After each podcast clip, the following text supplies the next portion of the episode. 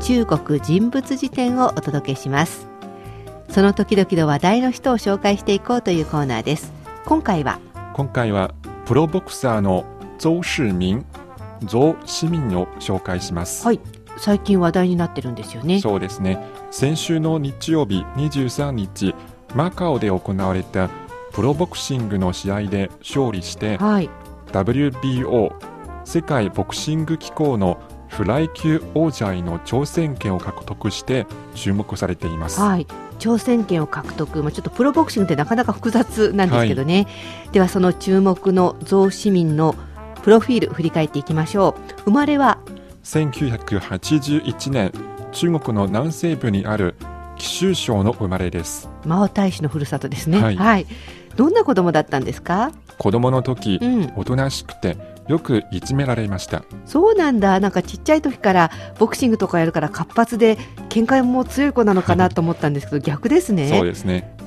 でちょうどその時カンフースターのジャッキー・チェンの映画が流行っていましたはいそのジャッキー・チェンの映画を見て、上市民は、ジャッキー・チェンのようにカンフーの達人になれば、きっといじめられなくなると思って、武術の練習を始めました。なるほど弱かったから逆にこういうものを習ったんですねはい、そして練習を始めてどんな感じだったんですかえー練習して1年後、うん地元のスポーツ学校がボクシングの授業を始め、受講者を募集しました。それまでは武術だったのがいよいよボクシングと出会うわけですねはい、上市民はボクシングをやってみようと、友達と一緒に応募しましたが、うん、練習してみるとハマってしまいましたおーまあ、武術中国武術とちょっと共通するところもあったのかもしれませんねそうですねハマってしまったっていうけどどの程度ハマったんでしょうか、はいその時週末になっても遊ぶことよりも練習に没頭しましたうーんそしてたった1年間でスポーツ学校の中には戦う相手がいなくなるほど成長しましたつまりダントツで強いってことですね。はいそしてじゃあもうその学校の中には戦う相手がいなくなるほどですからさらに上を目指すわけですね。 16歳の時貴州省のアマチュアボクシングの代表チームに入ってうん、そして2年後国家代表に選ばれましたなんか順調にどんどん伸びてきてるという感じですけれど、その後もいろんな世界的な大会に出るんですよね。そうですね。まず2003年、自身初めての世界大会となるタイで開かれたアマチュアの世界選手権でライトフライ級の銀メダルを獲得しましたう。ん、国際大会でメダルを獲得した初めての中国人ボクサーとなりました。確かに中国の選手っていろんなスポーツで活躍してますけどボクシングの世界ではあまり聞かなかったですもんね。はい、その後も活躍しますよね。そうですね。その後、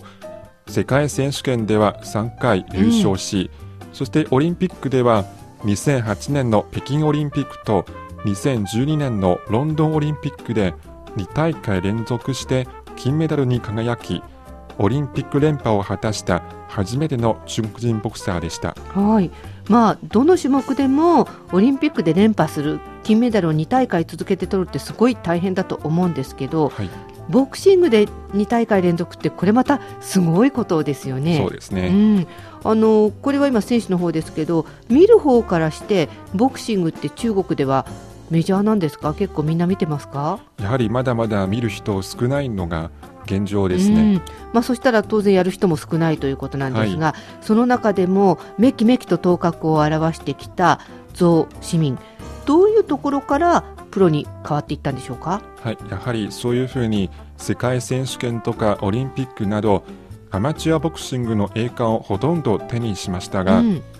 今度さらにレベルの高い舞台へ挑もうとしましたそれでプロになったわけですねはい何年のことですか、それは2013年初めプロに転向すると発表しましたまだ去年ですねそしたらそうですねそれでもう WBO のフライ級王者への挑戦権を獲得したということなんですけど、はい今まではプロになってからどのくらい試合に出てるんですか、はい今まで6試合出ていますけど、6試合全部勝利しましたすごい6戦全勝、そうですねアマチュアから転向して負け知らずだったんですね。はいで、この間の試合は、えー先週末に行われた試合は初めてのフルラウンド、うんつまり12ラウンドプレーしました。つまりそこまでで試合の決着がつかなかったってことですよね。そうですね。おお強い相手だったんですね。はい。ただし途中、えー、ゾウ市民は左の眉の部分を強く打たれてうん。出血しました。おお。でその後相手の強い攻撃というか連続攻撃でうん。上市民の左目がすごく腫れてしまいましちょっと想像しただけでもドキドキしちゃいますけどね。た、はい、でも最後まで体力的に余裕を見せうん。 3-0の判定で勝利しました、なんかもう打たれても出血しても目が腫れてもそれでも勝てたわけですね。はいうん。そしてこの勝利によって WBO 世界ボクシング機構のフライ級王者への挑戦権を獲得しました、はい。そして今話題になっているということなんですけど、はい、さっきあのこうアマチュアでほとんどの栄冠を手にしてさらに上の高い舞台へ挑みたいということでプロに転向したっていうことだったんですけど、アマチュアボクシングとプロボクシングってそんなに違うんですか、そうですねまずルールにはさまざまな違いがありますね、はい、でも何よりも、えーその防具というか、うんなどの違い違いも大きくてはい、例えばアマチュアでは頭を守るために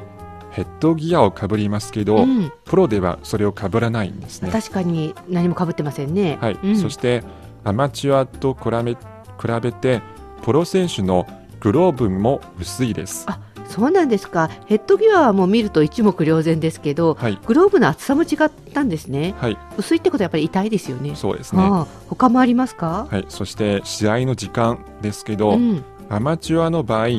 休憩時間も含めて11分なんですけど、プロの場合は47分になりうます。ーんさっき言ったみたいにフルラウンド12ラウンドまでいくと結構大変ですよねそううですね。ん、その分、えー選手にはパワーとかスタミナ、そしてディフェンス能力などが求められます。はい今日ご紹介したゾウ市民は中国人初のというのが多かったんですけどねボクシングの中ではい、今回は WBO のフライ級王者への挑戦権獲得ということで今後もどうなっていくのか気になるところですそうねですね。以上中国人物辞典お送りしました